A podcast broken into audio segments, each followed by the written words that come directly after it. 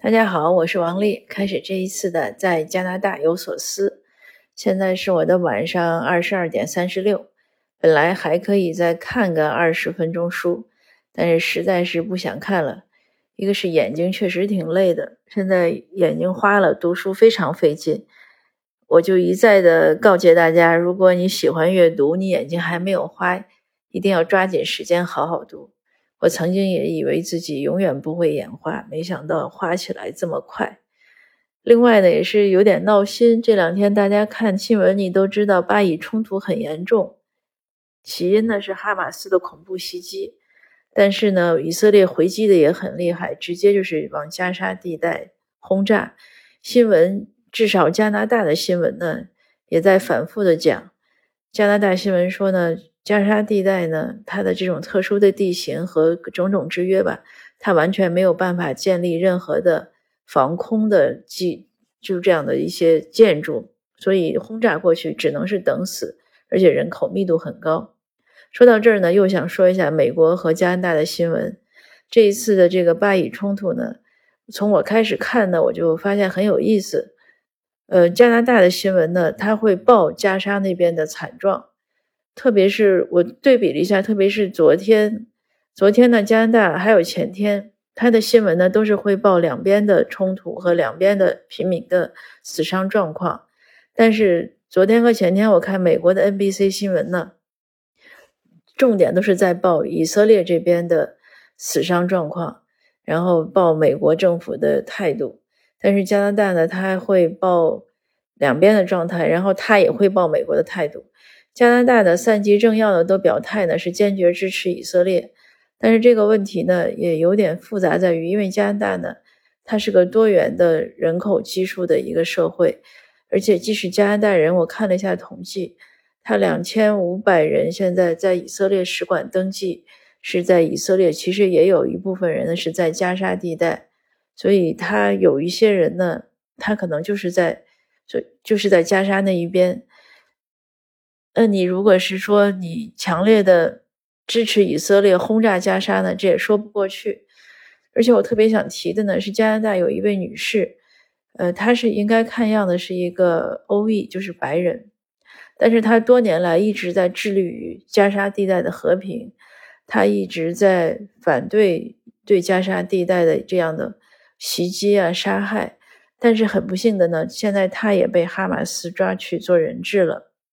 我记得是前天的新闻，嗯，应该是 Global News 的记者特意去问，就是跟他一起就很了解他的一个专家啊，或者是一个朋友，呃，那个人呢讲的很深刻，他就最后问他，就是说你想，就是这个女士她会怎么想呢？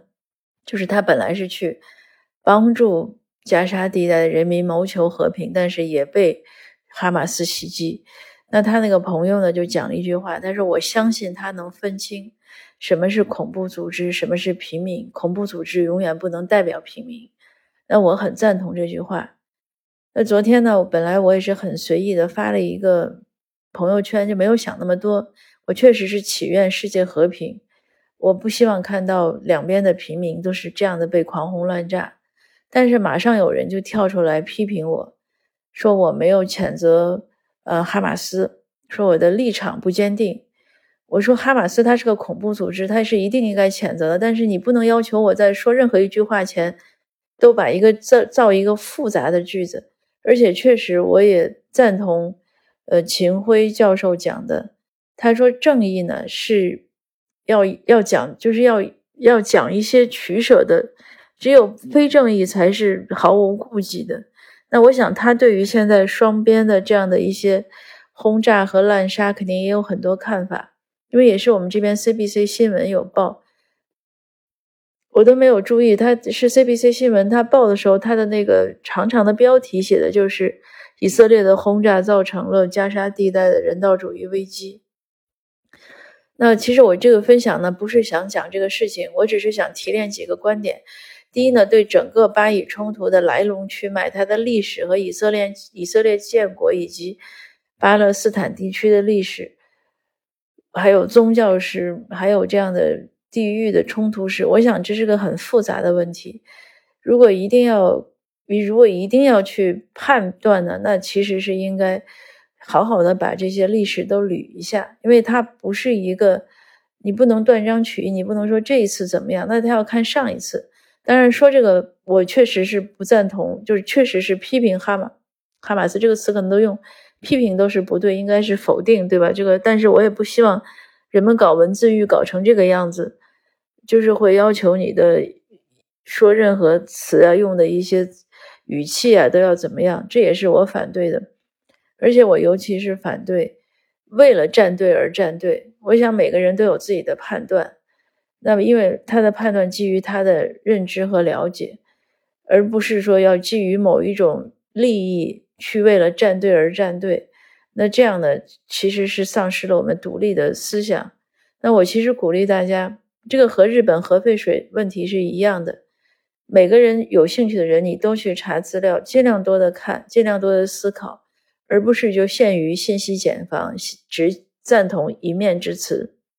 我对加沙的了解和对以色列的了解呢都很有限，但是之前呢，我看过 YouTube 上的一个纪录片，叫《生于加沙》。我记得我之前做分享的时候也大概谈过，那个纪录片给我很大的一个触动，让我第一次。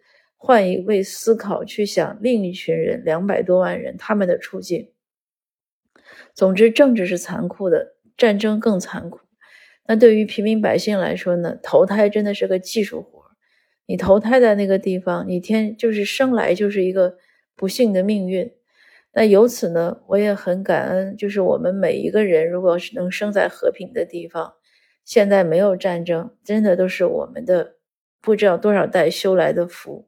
是我们最大的幸运，也因此呢，也希望任何人不要鼓吹战争，不要为了什么大国威武而去发动战争，那样只能是葡萄入汉家，因为真正当炮灰的都是老百姓。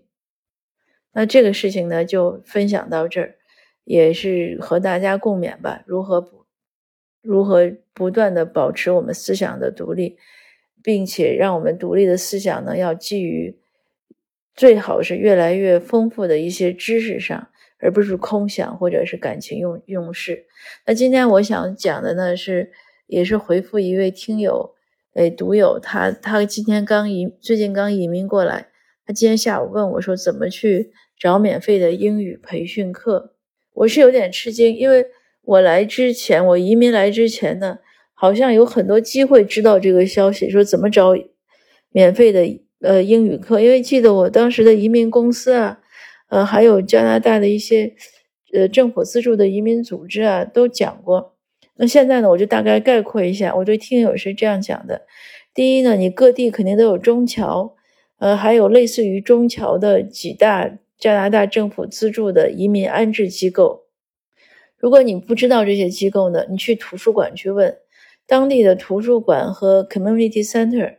一定都会有这些机构的那些 flyer 呀、宣传册呀，或者他们会知道，所以这是不不要担心的。你从这些机构里就一定可以知道政府免费的英语培训机构。那你也可以上网去查，一定也能查得到。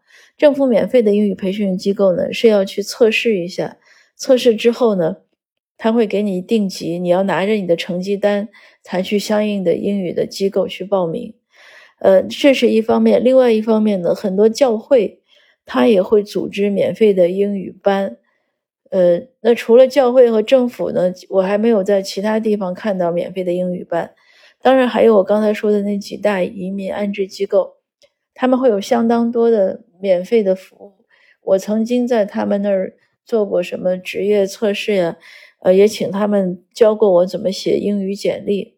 并且写成了一份那份简历呢，我就很多年都在用。什么一些大大小小的事儿需要的时候，我就拿来再补一补，就用出去了。所以这个是英语培训和相关的一些资讯。还有呢，如果你有小孩呢，就很方便。你接孩子、送孩子、送孩子的时候呢，一般家长没时间聊天。但是你接孩子的时候呢，你不妨早一点到学校。有特别是小学，你在那个不要坐在车里。你站在那儿，因为小学一般他家长都会出来站在那儿。中学以后就在家长在车里等了，那你小学呢？你就站在那个家长扎堆的地方，一定可以问到非常多的信息。你只要说你是新来的移民，马上就会有老移民会热情的告诉你各种各样的信息。当然还有各个地方的微信群，呃，还有其他或者你的邻居啊，或者怎么样。呃，总之信息呢就是要靠自己问。那另外呢，这位听友说，他说他英语不好，他很紧张。英语不好呢，不要紧张。我提醒大家，只有一个地方你要注意，那就是如果你开车，如果警察拦你车的时候，这个地方一定要注意，因为在北美呢，如果警察拦车，你千万不要下车。这个以前我有两个同学来这边旅行，开车自驾，我特意告诉他们两个男生，结果他们两个一激动都忘了，还是在美国。被警察拦车下来，这两个大老爷们儿都下车了，警察都要疯了。这个应该是警察看他们，可能也没有，就是如果警察激动的话，拔枪把他们打伤或者打死，警察都没有错的。但幸好呢，他们的驾照当时是放在后备箱，所以他下车呢，他也有理由说一句话。但这是很危险的，所以一定记住，当警察拦你车的时候呢，不要下车。不要动，不要激动。如果是晚上的，你要把车那个上面有里面那个灯要打开。为什么呢？这也是我们听的警察培训给我们讲过。他说，警察呢很少因为超速拦车。警察一般拦车呢是接到一些他们内部的电话，比如要求他拦一个灰色的本田车，或者一个什么什么样一个灰色的一个 SUV 车，因为往往呢车上的人呢是有犯罪嫌疑的，这是他们。很多时候拦车的一个原因，所以他你知道你自己很安全，但是他不知道你很安全，所以对于警察来说，他拦下每一辆车，他都是高度警惕的，因为对他来说很可能就会丧命。如果车里是个歹徒的话，所以你一定要很冷静的坐在那儿，那车窗摇下来，那警察过来的时候呢，你英语好不好，你都可以慢慢的讲，有的人可能很激动，就会讲很多话。这个时候，警察他也很激动，所以你不要讲话。我自己在美国机场呢，有一次，呃，就是过那个安检的时候，金属声就响，所以他就过来一个女警察，就要近距离的检查我的身上的衣物，他要一个一个就摸你的身身上看有什么东西。那当时呢，我也是想跟他试图解释，那个女警察就很严肃，她跟我说：“她说你不要说话，我来问你，因为她需要集中注意力。”来判断一些问题，那后来当然发现了问题，他就跟我讲，他说以后你注意这个是这个这样的衣服不要穿，就是有些紧身衣啊，因为它有那个金属的那些那些内部的构造，所以过去的时候过安检时候会响。那警察拦车也是一样，你不管英语好不好，一定都不要说话，警察会问你问题，如果你英语不好，你可以跟他说 Sorry，No English，Chinese。或者说 Mandarin，他一定都会懂，因为他们见太多的移民，太多不会讲英语的人。你只要讲 No English，他就知道你不会英语。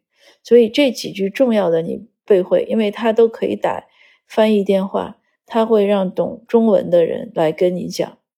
那除了警察拦车这样的事情要注意，其他任何时候基本上都没有语言障碍，就是你也也可以用一样的套路。如果你英语不好，你可以直接跟人家讲中文，或者你可以看到周围只要有亚裔模样，特别是年轻人，你都可以问他们，他们很乐意帮忙。